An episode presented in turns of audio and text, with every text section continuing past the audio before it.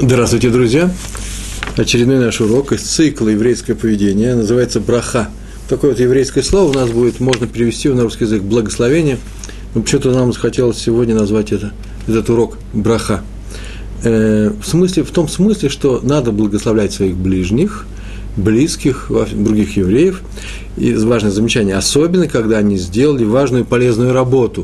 То есть, когда они что-то сделали хорошее, надо обязательно поздравить их с этим – с этим э, благословить, э, сказать э, определенные слова. Сейчас мы посмотрим, какие. Недельный раздел Кудей, последний раздел из книги Шмот.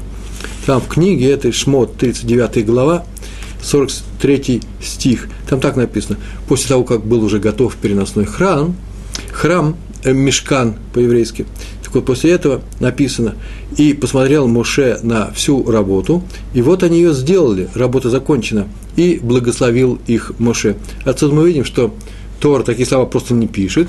Отсюда следует, что нужно благословлять евреев после того, когда они сделали важное, полезное дело. Особенно если это заповедь, особенно если это дело, что называется, угодное Всевышнему.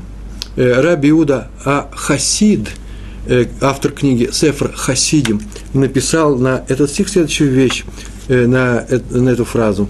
Когда человек завершает свою большую работу, нужна браха. Он, он нуждается в этой брахе. Вы, э, нужда, нуждается в том смысле, что и вы обязаны его благословить. Так было при завершении Мешкана, благословил евреев Муше.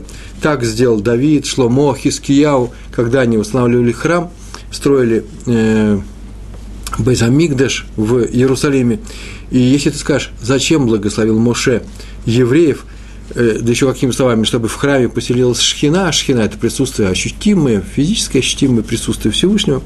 Зачем это он сделал? Ведь уже было обещано Всевышним, что он поселится в храме. То есть это своего рода тавтология. Всевышний сказал, что сделайте мне дом, я поселюсь в нем и вдруг Моше делает благословение, говорит благословение, чтобы здесь поселилась шхина, чтобы здесь был всегда, мы чувствовали близость к Всевышнему, то ответ на это, пишет Раби Иуда, а Хасид, такой, может быть, люди согрешат и не, посел, не поселится это шхина. Это очень вообще важное место. Здесь можно вставить немножко маленький свой комментарий. Сейчас я, то, что я говорю, это я говорю от себя. Дело в том, что получается, что Какая разница? Если, что было бы, если бы Моше не благословил их? Было бы следующее, что если бы они совершили грех, то Шхина могла бы покинуть э, эту территорию, это место, и храм перестал бы функционировать как храм. Но он благословил, именно сказав, что здесь, чтобы была, была бы Шхина, и Всевышний дал такую силу его словам, что э, эта браха э, э, исполнилась, и поэтому святость этого места э, такова, что она Э, постоянно, и даже после того, как храм был разрушен, даже сейчас э, на этом месте э, наши ученые говорят, наши мудрецы в книгах наших написано, связь этого места осталась, шхина там присутствует, Всевышний там на самом деле ближе к людям, он везде близок, он везде находится, вернее, где бы люди ни находились, они всегда могут очень легко до, до своей молитве обратиться к Всевышнему напрямую, очень, очень короткое это расстояние, но там э, считается место святое, и именно там наша молитва доходит быстрее. А я бы еще сказал так, там у нас такое состояние, там мы сами приходим в такое состояние, когда мы таким образом молимся, что сразу же наша молитва приходит э, в нужное место на небесах. Если бы мы так молились дома у себя или еще где-нибудь в другом месте, то нам не надо было бы никуда ходить ни к могилам праведников, праведников, не к стене плача э, э, Котель Марьев. Э, а мы могли бы молиться в любом месте, но там нам проще э, это сделать, почему? Потому что само место э, таково, что мы там себя начинаем вести соответствующим образом. И, соответственно, молимся из глубин своего сердца. Извините за такое длинное э, замечание. Так иначе, мы знаем, что Раби Уда Хасид сказал, что, может, они согрешат евреи, и тогда бы там не было шхины. Как, смотрите, как интересно.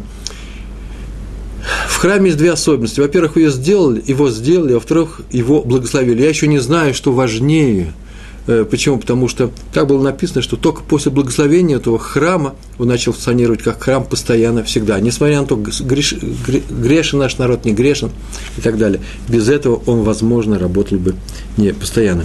Мудрецы спросили, а что это за браха? Что это за браху, сказал Всевышний. Ерацон, да будет так, чтобы шхина поселилась здесь, э, в том месте, где вы работали.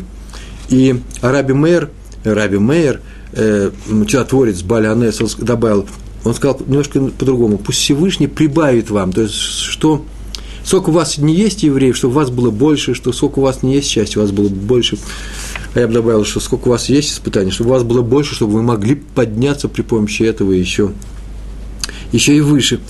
И так и у Авраама, про Авраама, нашего праца сказано, «И благословлю я того, сказал ему Всевышний в самом начале, когда он шел в Эрц, э, Исроиль, в Эрц Канаан тогда еще был, страна Канаана, и благословлю я того, кто тебя благословляет». То есть, если есть награда тому, кто благословляет другого, значит, благословлять – это заповедь.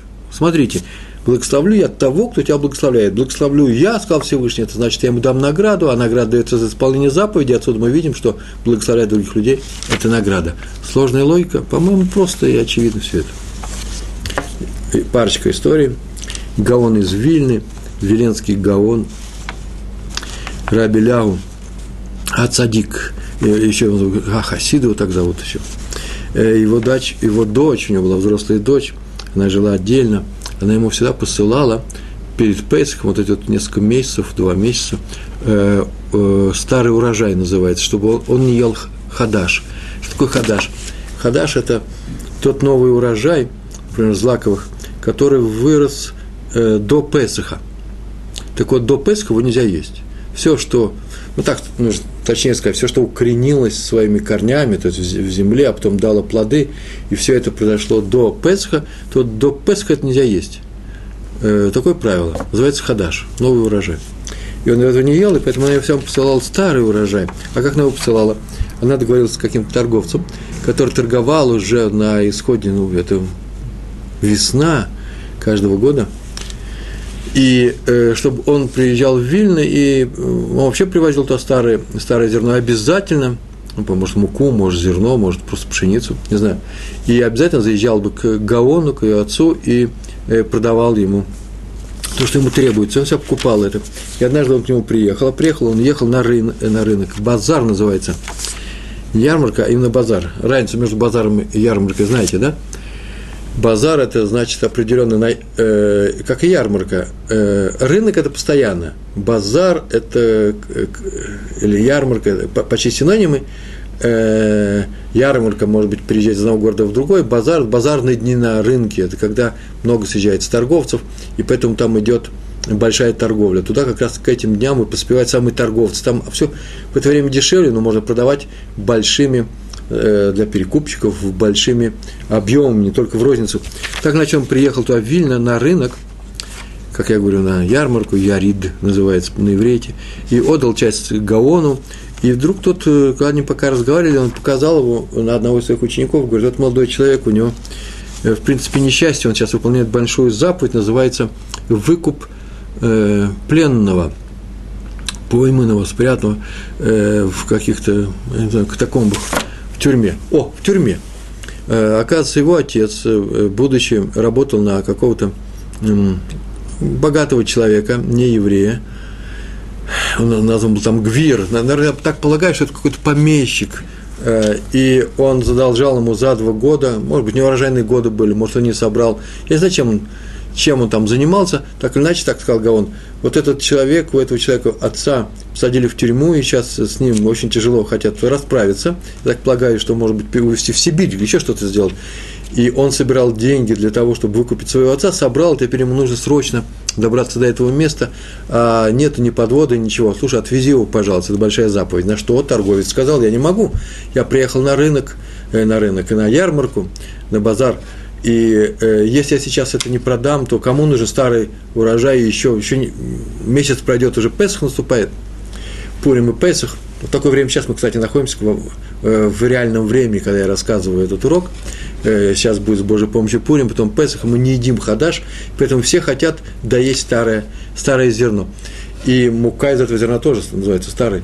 И поэтому э, цены на все это упадут, и я не заработаю своих денег – даже не оправдаю э, то, что я потратил, чтобы сюда привести все это. На что Гавон сказал, что это большая заповедь, великая, одна из самых великих заповедей. И поэтому, чтобы евреи не пропадали, э, на этой заповеди держался наш народ вот уже 2000 лет, берут нас в плен, э, что угодно делают с нами. И евреи всегда выкупают, общины выкупают евреев которых э, им продали, например, пираты, и совсем из другой общины, может, с каких-то мусульманских стран, говорит на ладина, мы говорим на идиш, обязательно соберутся и покупают, выкупают этого человека. Это одна из самых крупнейших заповедей, которая у нас осталась в нашем народе, из тех, которые реализуются. Поэтому эта заповедь, снова возвращаясь к прямой речи Гаона, эта заповедь очень большая, и ты ничего не потеряешь. Он сейчас сказал такую фразу, ты ничего не потеряешь, это называется браха, он дал ему браху, ты ничего не потеряешь. Тот тут же сгрузил во дворе у Гаона все свое зерно, посадил молодого человека, они срочно уехали и э, выкупили отца, вернулись с ним, и вся история на этом кончилась великая заповедь браха. А когда он приехал домой обратно, кончился уже, я кончилась эта ярмарка, и понятно, что теперь нужно возвращаться ни с чем. И он еще остался несколько дней здесь, и вдруг оказалось, что на ярмарке очень мало было этого старого зерна, э, старого урожая, вообще единственное зерно. Э, новый только скоро повезут, а начнут его покупать. Сейчас никто его и не покупает, если закупается только если в маленьких количествах и по большой цене. И э, вдруг цена на старое зерно подросла так, что стало намного больше той, которую он собирался, собирался продать. Это записано в книгах, и, и все это из-за того, что он выполнил эту заповедь. А я еще добавлю, все это из-за того, что его благословил Веленский Гаон. Э, еще одна история про Рава Шаха. Сам Рав Шах, Лезерман, он рассказывал эту историю – и, почему? Потому что он это вообще ее видел своими глазами. Он видел, как его учитель Саба и Слободки, это было, Слободка, это вы знаете, да? Другой берег той же самой реки, на которой стоит город Ковна, э, Каунас. И э, то место называлось Слободка, и э, Раби, который звали Саба и Слободки, дедушка из Слободки, Раби Нафталицви Финкель, он увидел, как он стоит у окна в Ешиве, и что-то напряженно говорит, какую-то фразу одну и ту же повторяет. Он подошел к нему, узнать, в чем дело, с кем он разговаривает, никого нету. А то был вполне взрослый, нормальный, вменяемый человек, он не был таким стариком, чтобы сам с собой разговаривать. И он услышал, что он ему говорит на идиш, на иврите «Бокертов», «Здравствуй», он его приветствует. Кого приветствует, непонятно. Он посмотрел в окно, а там далеко по улице идет какой-то человек. И он спросил, в чем дело. Может, так и надо поступать, может, и мне нужно. Он конечно, тебе нужно сказать Бокертов этому человеку. Почему? Он нас не слышит. На что он ответил, Райм Нафталицы Финкель сказал, что есть такая заповедь торопиться сказать шалом другому человеку. И мы уже привыкли о том, что так приветствуют друг другу люди. Мы здороваемся и говорим друг другу шалом, он мне отвечает, и мы обмениваемся этим. Понятно, что он должен слышать эту мою фразу. Кстати, между прочим, есть такая заповедь вообще говорить шалом людям, ну, я понимаю, мы сейчас не можем сделать деревню нашего города, здоров со всеми на свете, но в, в пределах нашей синагоги, в пределах нашей, нашей, нашей общины или того э, двора, где живут э, те же самые люди, с которыми я хожу в синагогу, и мои дети ходят в, одни, в один и тот же хедер, независимо от того, знаю или не знаю, я уже знаю это лицо, обязательно нужно говорить шалом. А вот важное замечание, нужно говорить шалом, независимо от того, отвечает он или не отвечает. Кстати, между прочим, есть такой закон, нельзя не отвечать на шалом – если я сказать шалом или здравствуй, или здравствуйте, нельзя не ответить, получается, что ты как будто бы украл. Так написано в нашей книге, как будто украл это приветствие. Это обязанность, обязательно отвечать. А вот есть другая обязанность, говорить шалом независимо от того, отвечают тебе, отвечали ли тебе раньше, может, он давно уже ничего не отвечает. Между прочим, такая практика показывает, что когда у вас какие-то напряженные отношения с человеком, вернее, у вас нет напряженных отношений с человеком, у него есть с вами напряженные отношения, и он с вами почему-то принципиально не здоровается, он не знает, не хочет, не хочет, так придумал я сейчас, не хочет здороваться с русским евреем, я ему все равно говорю, шалом, через 8,5 лет он приступит тоже к шалому. Это отмечено, известно это.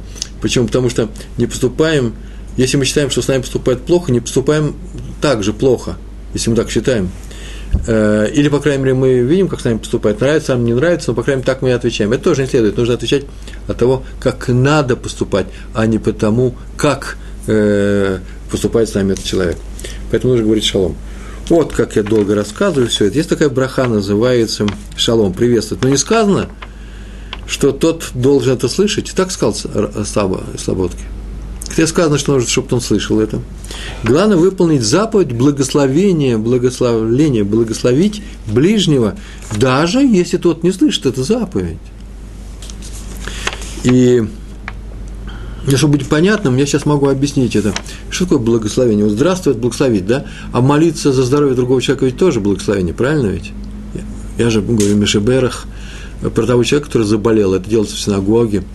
И когда у нас Тора, в субботу, в частности, и там целая очередь стоит, вы заметили, между Шахритом, э, э, после того, как читалась Тора и пророки, э, после Шахрита перед Мусофом в это время – люди подходят к Габаю, к служителю синагоги, который ведет всю эту службу, и называют им имена. Он произнес уже всю браху, теперь нужно ставить имена, и каждый приходит и говорит про больных, заболевших, чтобы они выздоровели, мы скажем амен, это будет выздоровление, это будет браха для выздоровления, это здорово помогает. Я не монотон говорю, нет, нормально.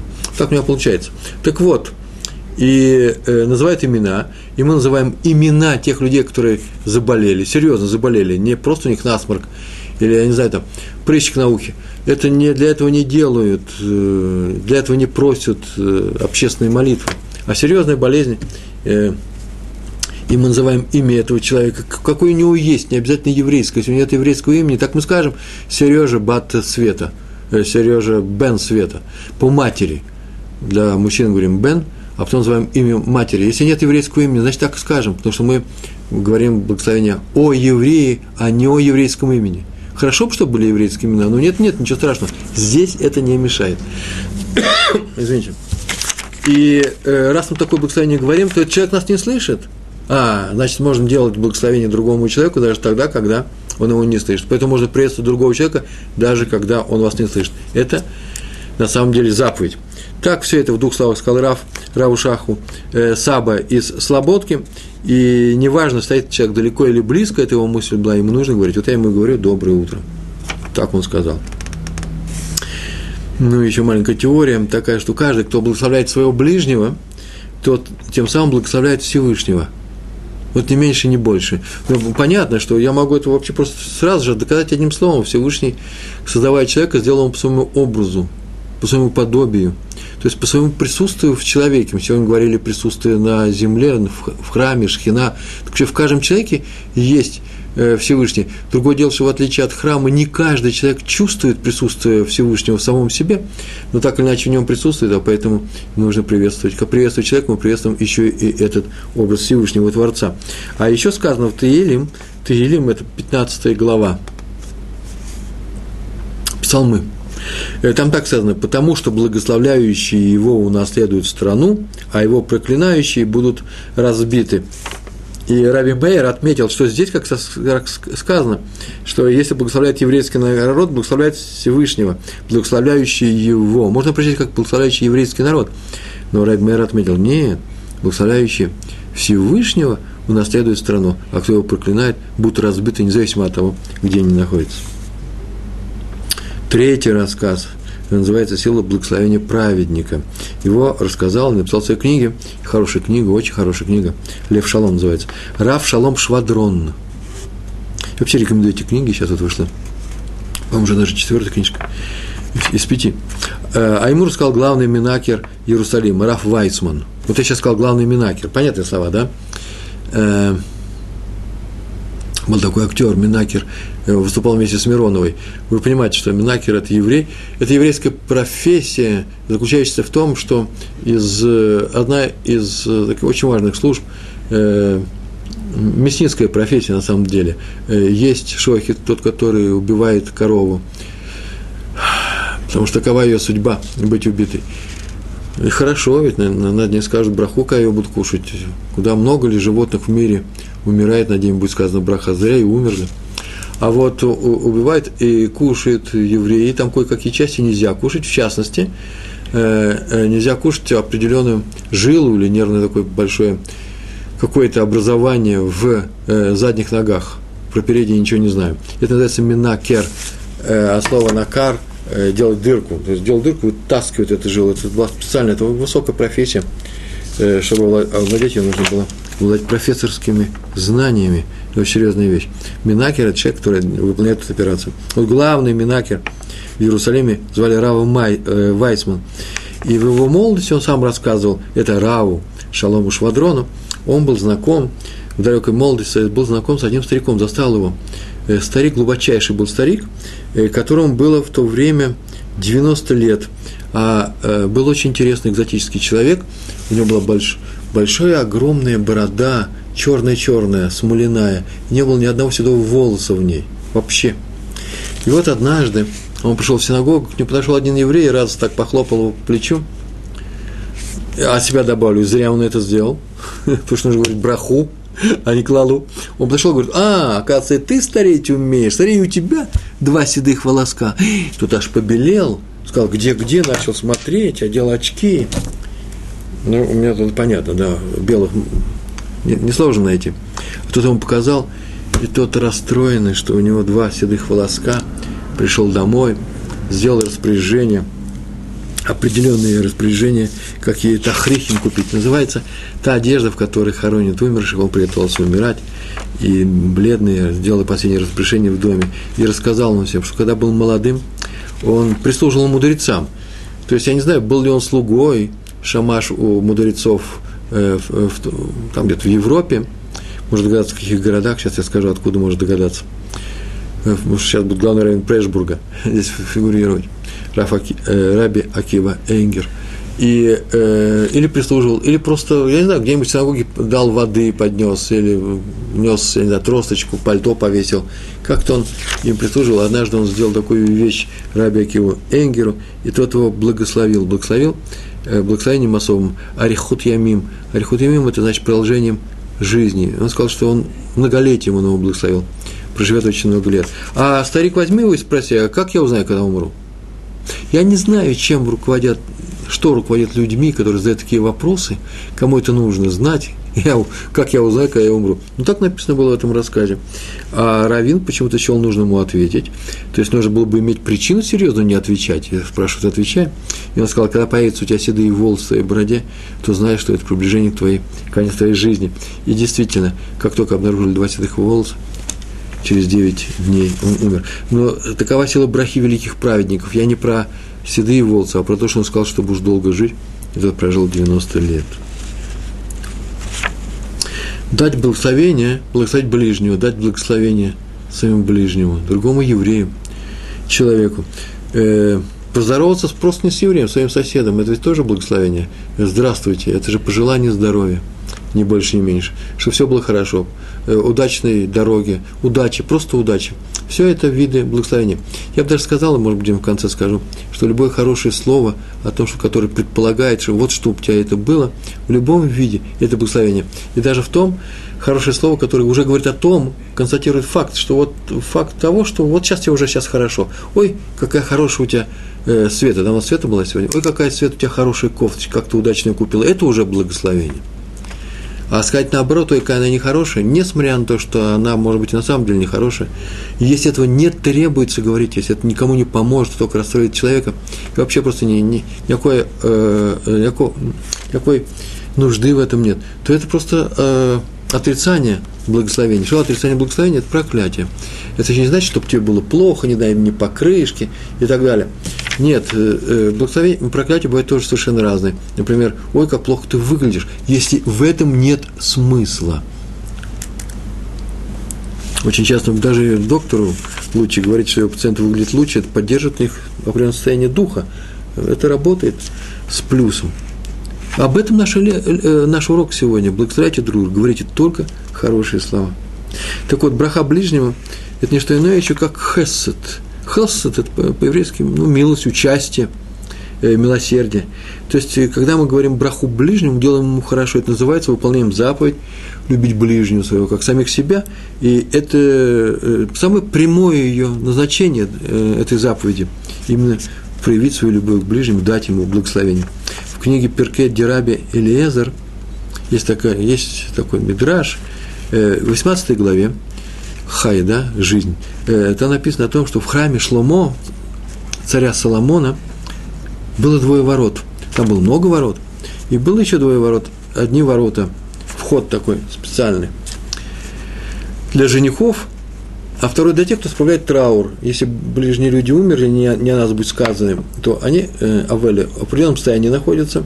Если они приходили в храм, я не знаю, почему они приходили в храм, скорее всего, это во дворе вход в какие-то службы э, двора, э, приходили туда, выяснить нужно, что они там делали. Э, все остальные приходили, понятно, зачем, каким-то своим нужным приносили, например, приносили э, жертвы или еще что-то, в Песах, например, то женихи, женихи входили в эти ворота, а вот эти вот, наверное, приходилось тоже входить, они входили в определенные ворота, они стояли рядом друг с другом.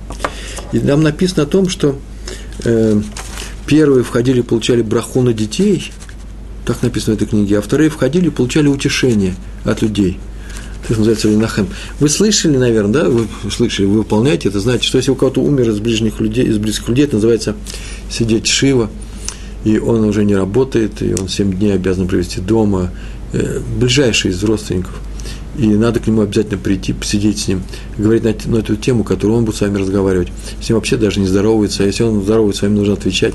Так иначе нужно прийти и утешить. Специальная формула есть в конце, да утешит ваш Всевышний, в вместе со всеми, которые находятся в таком состоянии, вместе с теми людьми, которые справляют траур по Иерусалиму. Это, это называется такая, такое утешение. Это тоже ведь браха, да утешит он вас, и чтобы Иерусалим был восстановлен, чтобы храм у нас был. Вот что такое утешение?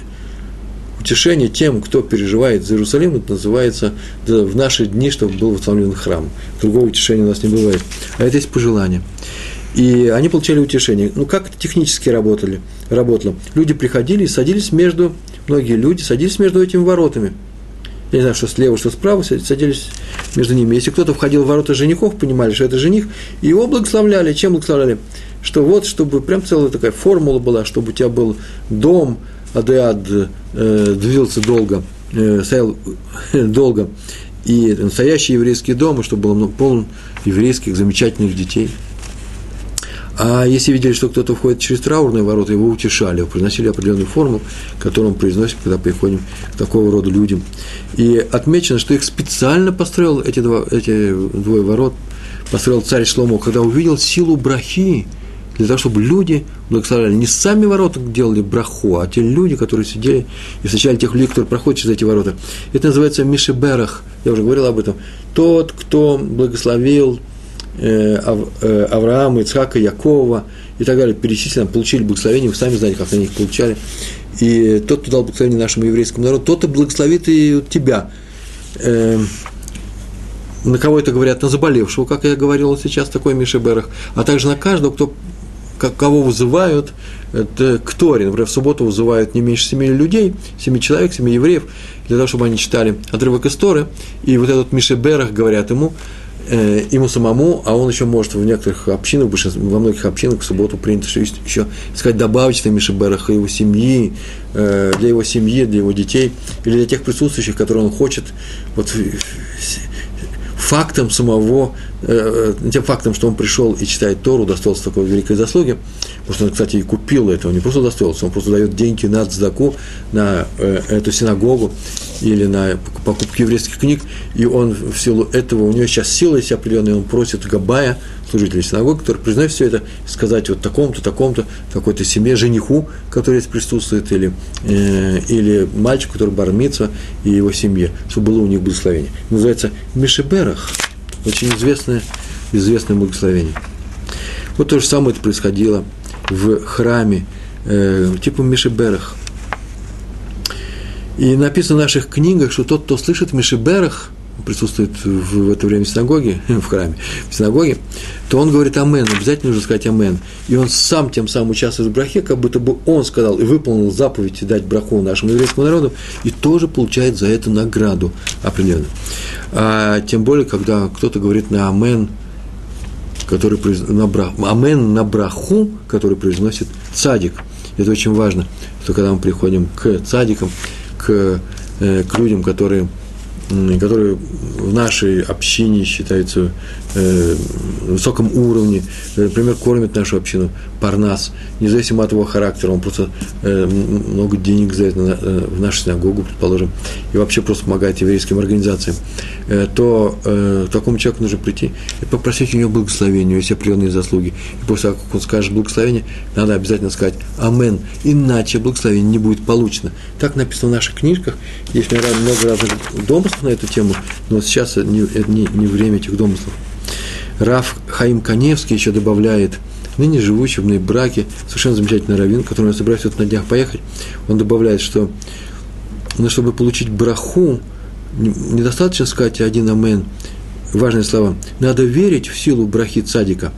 Хорошие слова я приношу, браха цадика, это понятно, благословение праведника, по-русски так нужно сказать. А если человек не верит, то ему браха ему не поможет. Я не знаю, зачем Хайм Каневский написал это, дьюк называется, можно было бы вывести самому. Надо обязательно верить, достаточно.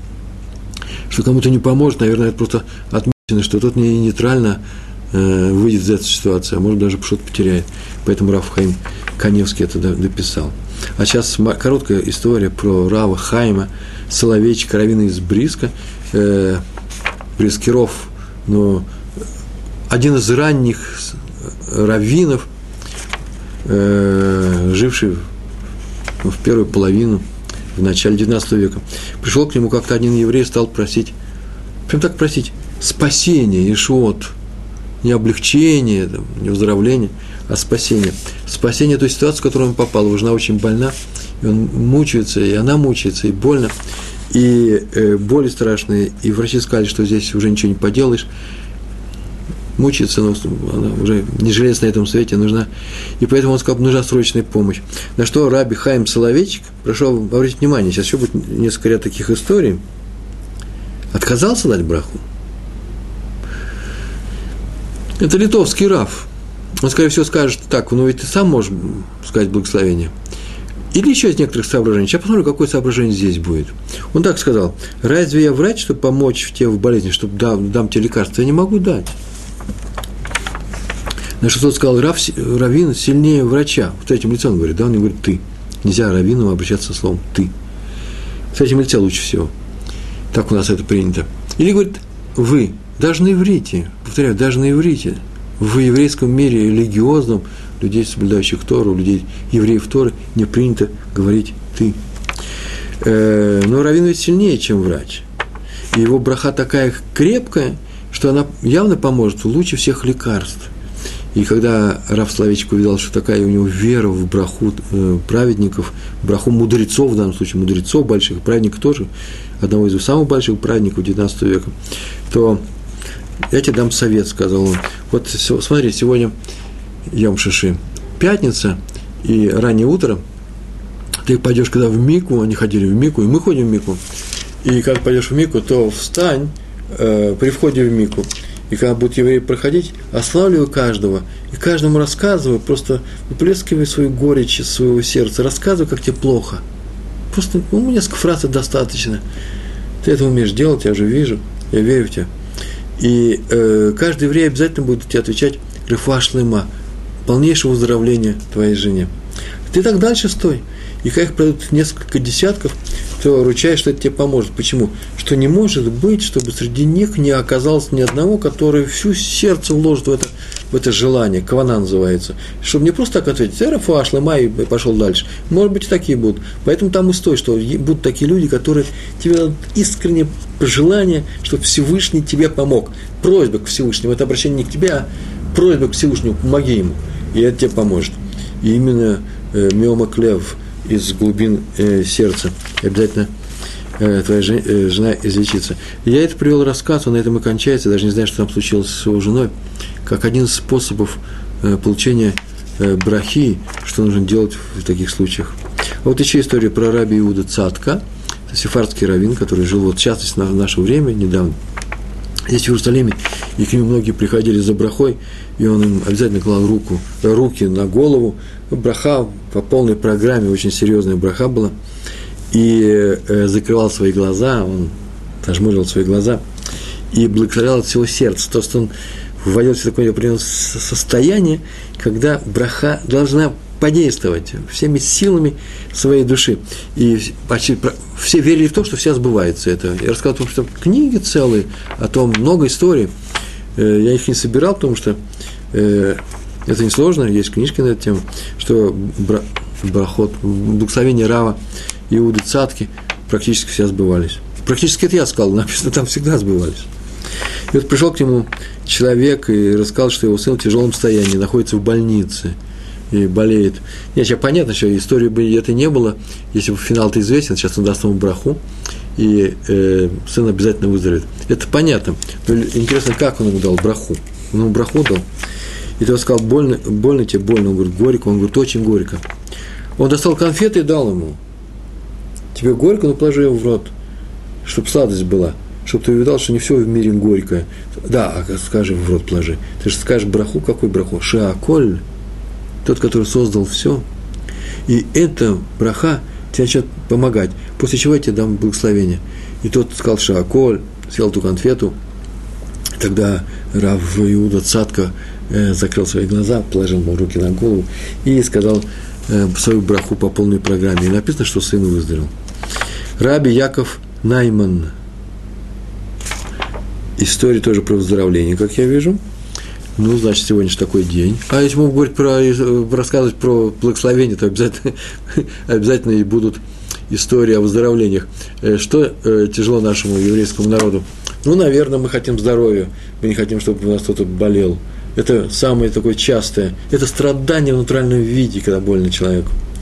Э, особенно, когда он уже пожилой. Да нет, дети, что вы говорите, это все плохо это все мучение. Побежим, мы будем спасать и благословение говорить.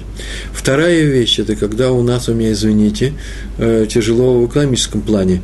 Это ежесекундная э, боль и тяжелое состояние многих-многих евреев нашего мира, сейчас особенно, независимо от того, где они живут, в Америке, в России. Это тяжело. Еврейский народ, несмотря на то, что есть среди нас богатые люди – и Всевышний благословил нас богатством, и все равно мы проходим через испытания, нищеты, испытания нищеты, э, как жили в местечках люди. Как иногда подумаешь, Господи, думаешь, ой, тяжело же нам жить сейчас, вот я говорю про свою семью, а потом посмотришь, и что же такое я заслужил в своей жизни, что у меня в принципе есть все, ведь то, что есть у нас сейчас, даже в тяжелейшую минуту, даже когда у кого-то какой-то работы нет, ведь это же даже и нельзя сравнить с тем, как жили величайшие праведники, величайшие умы нашего народа, писавшие замечательные книги, какой нищете они жили, не замечали этой нищеты, а мы вдруг получили все, только материальное благополучие, как же мы можем плакать? Мы плачем, мы понимаем, э, на какую тему мы плачем. Так или иначе, Раби Яков Найман, он поехал в Америку собирать деньги для своей шибы. Повторяю, мы просим выздоровления, просим, э, чтобы нам помог с проносой – что с чем мы еще, о чем мы еще просим? Ну, множество есть э, молитв. Целая книжка у нас вышла, Сгула называется, Таилот. Из Сгула, Сгулот – это специальная молитва по особым случаям. Э, э, мы ищем девушка, ждет, когда у нее будет муж, духим, чтобы был замечательный муж, и она переживает – Э, э, муж и жена ждут, когда у них будут дети, а у кого нет детей, так особенно, а вообще молятся, благословение просят на эту тему, потому что это тяжелое несчастье, одно из самых больших, и в то же время помогают э, евреи благословением и так далее. Это испытание Всевышнего, и это тоже нужно принимать с любовью. Раби Яков Найман поехал в Америку, он собирал деньги на Ишиву, Орес, Ройль, и его привели к дому, он где-то остановился, привели его к дому одного богача, о котором было сказано, что он вообще поможет деньгами все ушли, его оставили. Происходит это все где-то, так я так, как полагаю, Нью-Йорк, предположим. И он постоял, не знал, что делать. Он позвонил, никто ему не ответил, он даже не знал, что там нужно нажать какую-то кнопку дома, э, какого-то такого переговорного устройства и так далее. Он вообще не знал английского языка, местных обычаев, он развернулся и собрался идти, и вдруг понял, что вообще человек не молодой, что он заблудился и даже не спросил, как идти, куда и пошел обратно, не зная дороги, встретил какого-то еврея, который оказался, что он говорит на идиш. Тот отвел его к себе, накормил, устроил на ночлег, был пустой вечер уже. Утром привел туда, где он остановился, все выяснил. И очень ему здорово помог, а на утро пришел снова, уже на следующее утро пришел, и сказал, что он нашел путь, как достучаться до того богатого человека, к которому он ходил, у дверей которого он подобрал, Рава Наймана, и э, встретил Рава Наймана и договорился с ним о встрече. Он сказал, сообщил ему по-английски, какой великий человек приехал к нему, и поэтому он его от, сейчас туда отведет, он отвел, и, и тот ему, наверное, скорее всего, э, дал какую-то помощь, получил деньги. А когда он получил деньги, выходил, и там уже с какими-то людьми он пришел, видит, что еврей стоит и ждет. И он решил благословить. Знак благодарности. Он был настолько благодарен ему, что решил его благословить и спросил, что ему нужно – все поменялось. Сейчас он был беспомощный, Рафнайман был беспомощен, вот ему помог. А теперь он спрашивает, что тебе нужно? Сейчас я скажу такую браху. Ну, что нужно? Здоровье, что еще бывает? Нужно деньги, что нужно? Тот сказал, у меня вообще все есть. И все, слава Богу, слава Богу. Нужно говорить, не все есть, а слава Богу, все есть. Но нет у меня детей. И тот ему дал благословение на, на детей, что ровно через год у тебя в это время будет ребенок. Спросили раби Якова Наймана, он давал раньше такие благословения? Он говорит, никогда. Откуда он знает, что будет через год? Он говорит, я просто увидал, что так положено, так нужно, что у него не может не быть ребенка, не может не быть сына. И он уехал, и через год он получил письмо из Америки, сообщение каким-то образом, может, через день впрямую, о том, что у того человека таки родился сын э, именно через год после того времени. Раф Каневский рассказывает историю, Рафхайм Каневский, о котором я сейчас только говорил, живет браки, рассказывает и добавляет такую фразу. Если браха дана в силу благодарности, из чувства благодарности, то у него больше сил, сил чем все остальные брахот. И тот сын мало того, что стал, э, родился, то стал еще известным Талмит Хахамом, мудрецом в Торе. Так рассказывает Раф Каневский. Э, в Талмуде Могила, 15 лист Могила, это небольшой трактат – Вавилонского Талмуда, там написано, не пренебрегай благословением простого человека, чтобы не было, это браха кала, чтобы в твоих глазах она не была такой, э, неважно, простой человек скажет хорошую браху. И приведено, что нет, браха маленького человека тоже очень часто играет, она нужна, и э, Танах описал эти случаи, и не будет никакой значимости в таких брахот, в таких благословениях, благословениях Танах бы не писал об этом и привел Э, в Талмуде Могила приведено Гемара, Талмуд приводит два случая, написанных в Танахе. Так поступила Аравна с царем Давидом и Дарьявиш с пророком Даниэлем. Ну, вы знаете, про Аравну, это только Иусей, Иуси, да, местный житель, который жил в Иерусалиме, первый иерусалимец. Здесь жили Иусим, такое племя кнаанское. И царь Давид выбрал э, место для храма прямо на горе, храмовой горе – он знал там, где произошло Акидат Исхак, жертвоприношение Ицхака, и там была территория, частная территория Ток, на котором обрабатывалось зерно, вот этим самый равный.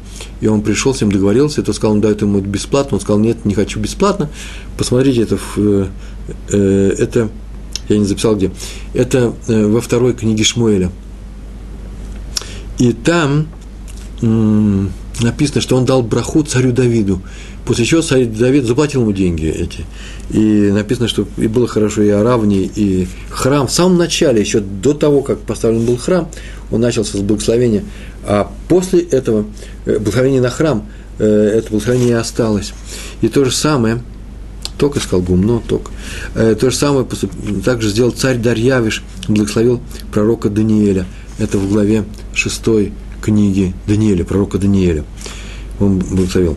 А вот интересно, ведь, ведь Талмуд Могила пишет о том, не пренебрегай благословением простого человека. Вы мне извините. Но если Иусия равна, Иусия равна, еще можно его назвать простым человеком, хотя он был состоятельным человеком. Он прекрасно знал, каким богатством он обладает. И деньги он большие получил от царя Давида, крайне большие деньги. И он знал, что рано и поздно, все знали, что это за место, какая-то святость, то царь Дарьявиш явно простым человеком не был. Почему же Талмуд его называет простым? И вот Анецив, Рав Берлин написал на этом месте, что Талмуд прекрасно различает между брахой простого человека и большого. Так написано, брахой простого человека не пренебрегай. Но только по отношению к евреям и неевреям. Вот у неевреев это простой человек, и поэтому не пренебрегай. А между евреями нет большого и маленького, поэтому все благословения одинаковые. Об этом Талмуд даже и не пишет. А вот, кстати, между прочим, история из Талмуда. Взял и привел. Талмуд называется Моэт Катан, маленький Катан, девятый, девятый, при благословении, девятый, девятый лист. Дафтет написано про Раби Шимона бен Йохая.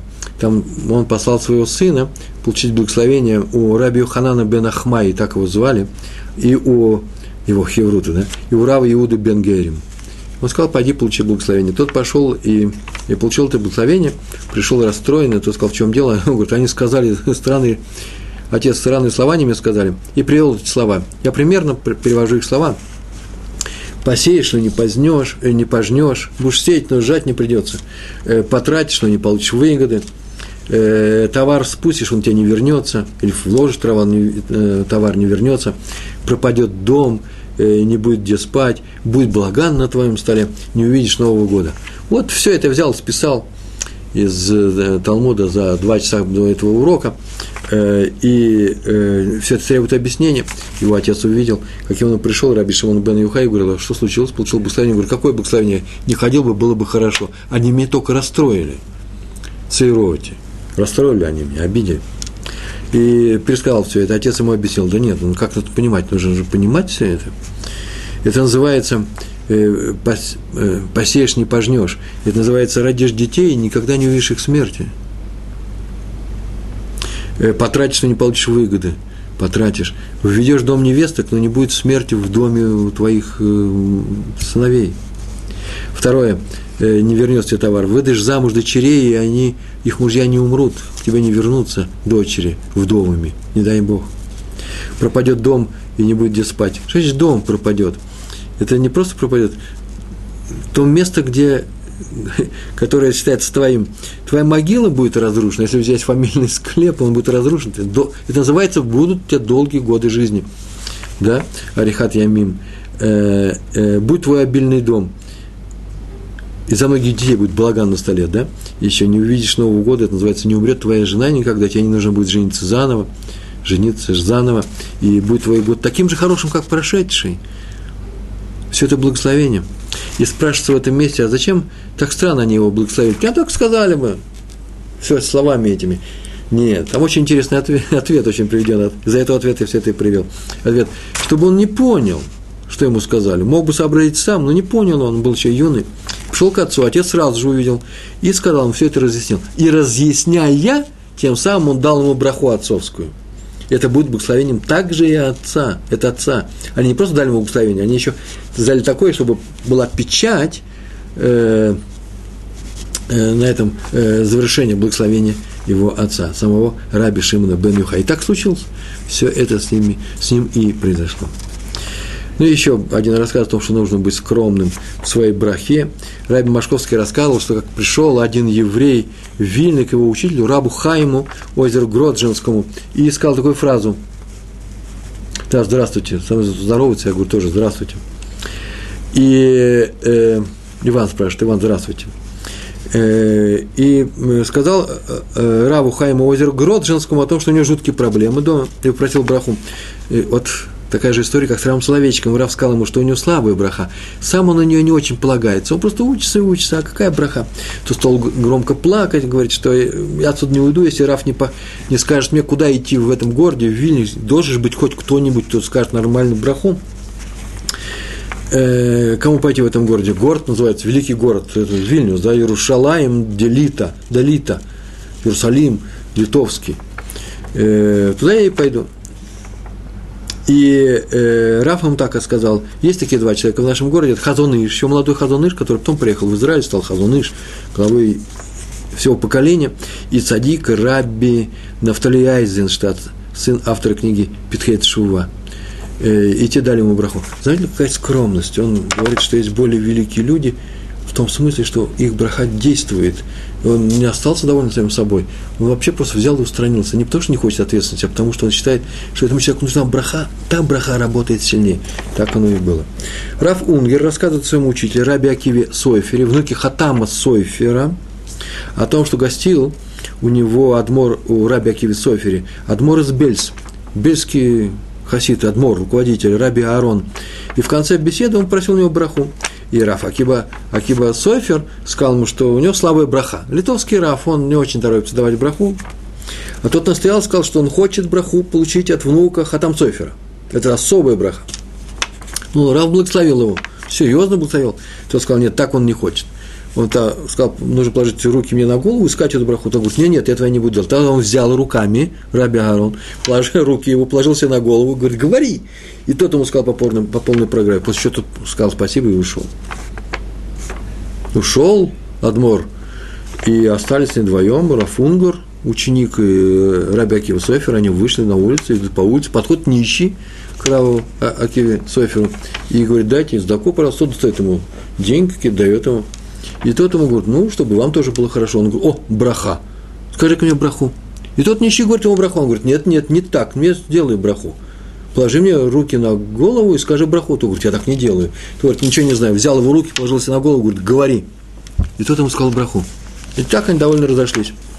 Раф Унгер очень удивился, что это такое, почему он тут же опробовал способ э, Раби Аарона. Раби Акива, Раб Акива Софер объяснил ему, если так со мной сделал Адмор из Бельс, а я много-много меньше его, то тем более так может сделать любой бедняк на улице по отношению ко мне.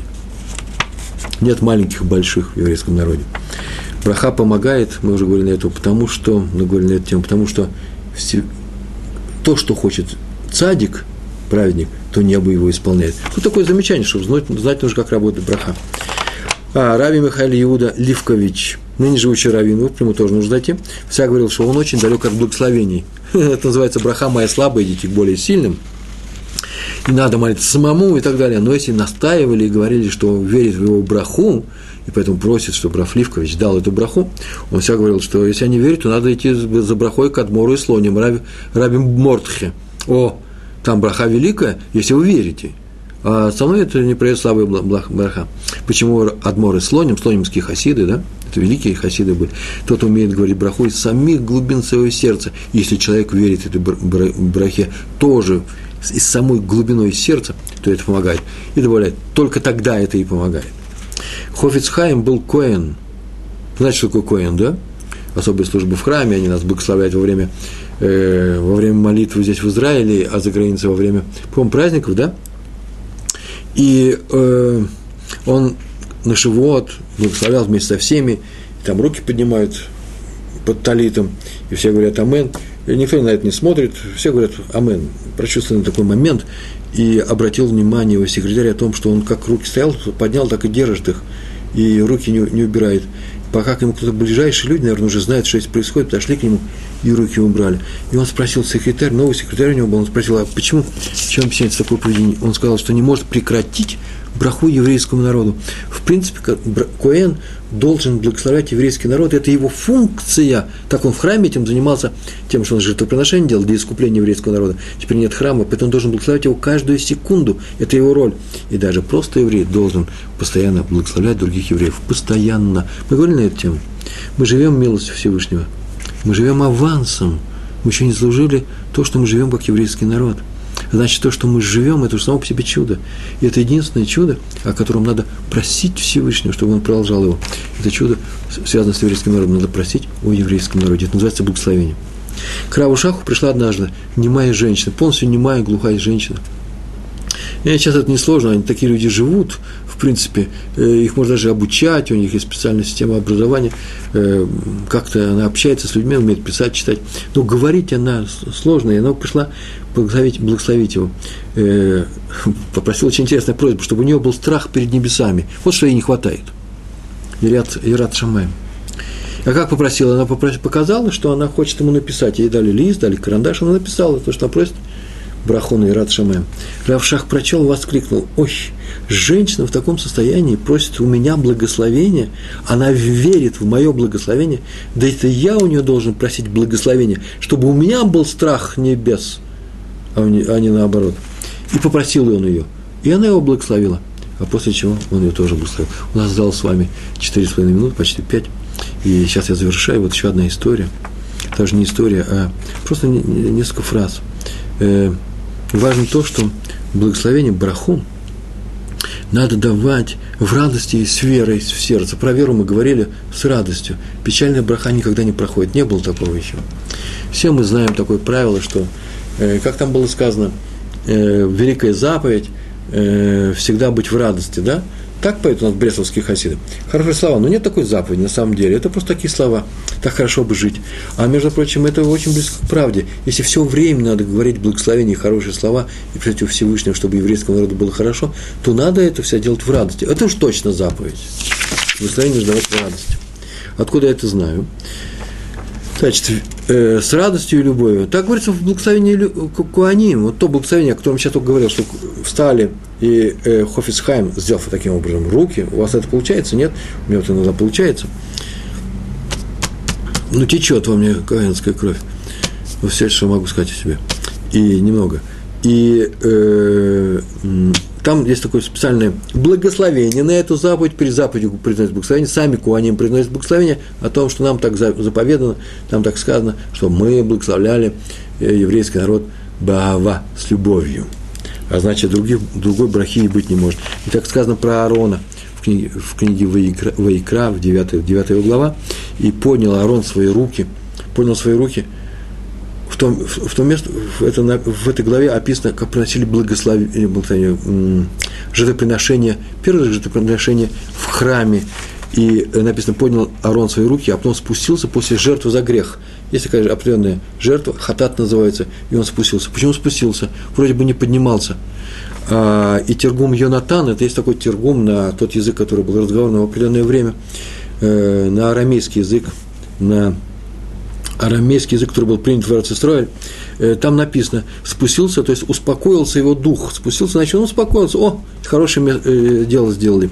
И это означает, что он обрадовался, что еврейский народ при помощи этого, этого жертвоприношения, хатат, из-за грехов, да, прощен, искуплен, э, э, получил искупление от своих грехов. Он обрадовался, что браха работает.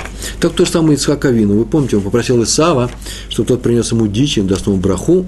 А почему нужно приносить дичь? Тут две цели. Первая – любовь. Э, две цели – любовь и радость. Первая – это любовь. Проявление любви к повелению отца. Сейчас Исав – с любовью пойдет и найдет эту дичь. Почему? Потому что он выполняет повеление отца, называется кибут ав, э, чтобы сделать, выполнить э, просьбу отца. Это первая вещь, э, кибуд ав. А вторая – радость. Какая радость? А сейчас у него будет трапеза. И человек радуется, да, написано в наших праздников, и то же самое написано в в Сукот написано, что это радость, симхак дула. Почему? Потому что у нас там обязано на столе быть мясо, должно быть вино и вино нужно пить, ну, если хорошее вино, даже тому, кто вина не пьет, э, ну, виноградный сок, а мясо нужно есть. Э, я даже не знаю, как исполняют заповедь те викторианцы, которые не кушают мясо, они обязаны есть по субботам и в, э, в Йомтов, в праздники наши, э, хорошую еду э, и все тут диеты. Но если только страшный какой-то случай пришел, то одна уж диета, вообще-то я даже не понимаю, как вегетарианцы могут выполнять эти заповеди. Все это отменяется. Ну, нужно здесь все дело с умом делать, умеренно, не э, ссылаться на субботу и наедаться так, чтобы потом всю неделю человек худеет, и все равно он прибавляет в весе. И ради субботы, это хорошие слова ради субботы, но нужно все, все в нашем мире надо делать с. Мы говорили о том, что про благословение – это очень важная вещь, и нужно жить внутри этого благословения. Надо э, радостно относиться к другим евреям, а тем более радостно относиться к собственным евреям, в собственной семье. В семье должна царить любовь и радость. Это две вещи, без которых не бывает благословения. В царе должна царить браха, еврейская браха. Это не то, что приходит из какой-то страны, откуда кто-то нас благословляет. Не, это делаем мы ежесекундно сами. И чем больше у нас будет радостного и э, любовного отношения э, между э, мужем и женой, между мужем, э, между родителями и своими детьми или старшим поколением, тем больше мы и получим брахи с неба, тем больше будет у нас еврейского, тем лучше мы проживем эту жизнь, тем больше получим мы награду. А кого награда не интересует, так знаете, эта жизнь и есть наша награда, это еврейская жизнь. Я вас очень прошу, посмотрите внимательно, как мы разговариваем с людьми какое чувство мы вкладываем в любую реплику, которую мы говорим другому человеку. Что мы сейчас хотим? Мы сейчас меняемся информацией, и ее, можно сказать, радостно. Нужно показывать другому человеку, что ты его любишь, и тогда мы будем испытывать эту любовь, любовь изнутри. Не наоборот. Я, кого я люблю изнутри, тому я покажу, что я люблю. Попробуйте сделать так, чтобы у нас выхода нет. Нам приходится любить других евреев, нам приходится любить своих детей, нам приходится любить своих родителей. Даже если есть некоторые вещи, замечания, негладкости э, в поведении, может быть, даже человеку, у которого э, сегодня плохое настроение, мы можем ему что сказать. Не, нет, это у него плохое настроение. Это никак не делает его хуже, чем мы, потому что мы же разрешаем себе плохое настроение. Плохое настроение всего лишь погода. Вот плохой характер – это уже климат. Но и тогда – мы должны относиться к людям с любовью. Почему? Потому что, любя других людей, мы можем исправить и климат не только в нашей семье, но и во всем еврейском народе. Мы народ семейный, мы живем семьями. От того, какая атмосфера у нас внутри, в наших семьях, от того, как мы относимся друг к другу, как мы благословляем себя, своих ближних, своих друзей, своих, э, своих знакомых, э, от этого зависит, вообще-то, если я скажу, все, жизнь всего человечества, вся история, вся политика, вся политика, которая сейчас творится, от этого зависит, от нашего простого, э, нашего поведения, то я не знаю, поверите ли вы мне или нет, но так написано в нашей Торе. Будь хорошим человеком, потому что весь мир создан для тебя. Если ты хороший человек, и мир будет хороший. Если ты недостаточно хороший, поправляйся, Всевышний в тебя верит. Я в вас верю. Я вас благословляю. Большое вам спасибо. Всего-всего. Это благословение. Всего-всего хорошего. Шалом, шалом.